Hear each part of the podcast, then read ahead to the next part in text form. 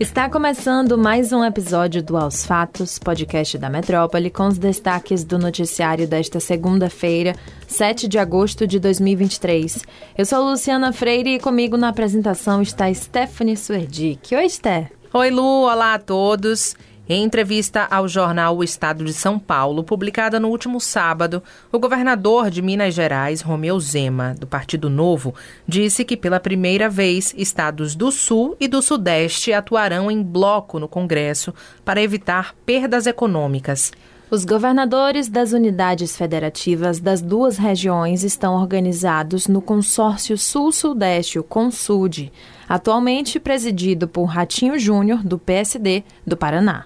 Pois é, mas o que poderia ser apenas uma apresentação de uma aliança estratégica acabou soando como uma fala divisória e preconceituosa, especialmente ao comparar o Nordeste com vaquinhas que produzem pouco. Ele disse, abre aspas, senão você vai cair naquela história do produtor rural que começa só a dar um tratamento bom para as vaquinhas que produzem pouco e deixa de lado as que estão produzindo muito. Fecha aspas, foi o que disse Zema ao mencionar uma das disputas da reforma tributária. É, as falas polêmicas deixaram o nome do político nos Trend Topics do X, o antigo Twitter. E ontem ele usou a rede social para afirmar que a união não é contra ninguém, mas para unir os esforços. O discurso de Zema não foi bem recebido pelo consórcio Nordeste, que reúne os governadores da região. Aspas, enquanto Norte e Nordeste apostam no fortalecimento do projeto de um Brasil democrático, inclusivo e, portanto, de união e reconstrução, a entrevista parece aprofundar a lógica de um país subalterno, dividido e desigual. Fecha aspas, foi o que o consórcio disse em nota. Ainda em nota, o consórcio disse que representa uma maneira de compensar, pela organização regional, as desigualdades históricas de oportunidades de desenvolvimento. É, já o governador do Rio Grande do Sul, Eduardo Leite, do PSDB, citado como um dos possíveis nomes às eleições presidenciais de 2026, defendeu a Frente Sul-Sudeste, mas esclareceu que o grupo quer mais equilíbrio e não discriminar alguma região. O governador da Bahia, Jerônimo Rodrigues, se manifestou nesta segunda-feira sobre a escalada de violência policial. O gestor disse estar comprometido na apuração de qualquer excesso e garantiu suporte do governo federal na questão. As ações da Polícia Militar no estado acarretaram em 30 mortes entre os dias 28 de julho e 4 de agosto. É, e essa situação fez com que o ministro dos Direitos Humanos e Cidadania, Silvio Almeida, acionasse a Ouvidoria Nacional dos Direitos Humanos para acompanhar o caso. Segundo Jerônimo Rodrigues, o governo está em constante diálogo, em especial com o ministro. Agora de olho na Rádio Metrópole, a reitora da Universidade Federal do Recôncavo Baiano, a UFRB, Georgina Gonçalves, lembrou que foi escolhida pela comunidade estudantil para ocupar a vaga em 2019, mas sua posse não foi permitida, após o então presidente Jair Bolsonaro escolher o último nome da lista tríplice. Georgina era a vice do reitor na época, Silvio Luiz Soglia, e chegou a atuar em exercício por duas semanas até o mandato acabar. Ela foi a mais votada para comandar a UFRB entre 2019 e 2023, tanto na consulta acadêmica feita aos alunos, quanto na votação do Conselho Universitário para a lista tríplice.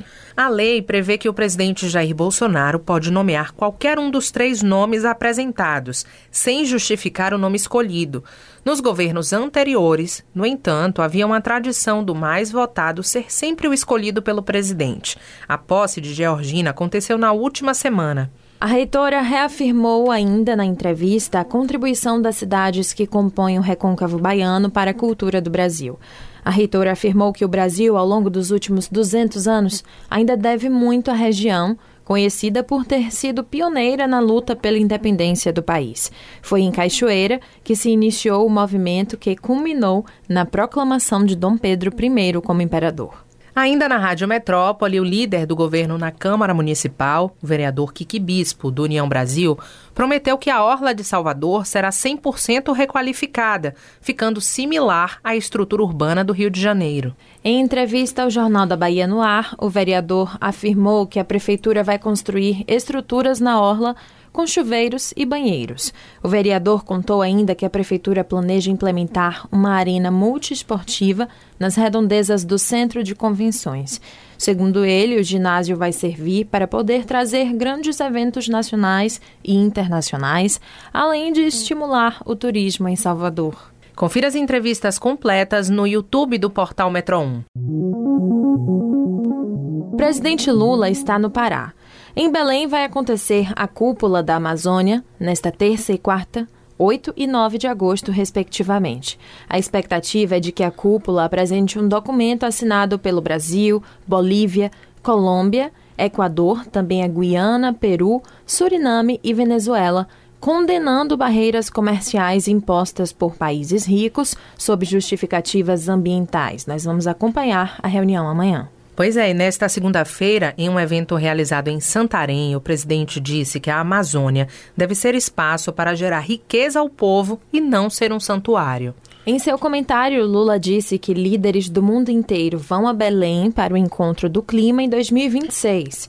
Ele partiu em viagem de seis dias ao norte do país na última sexta-feira. Ainda no evento, Lula afirmou que quem fizer ameaças a ele terá que se explicar à polícia. A fala acontece dias depois de um fazendeiro ter sido preso por supostamente ter tramado um atentado contra o petista.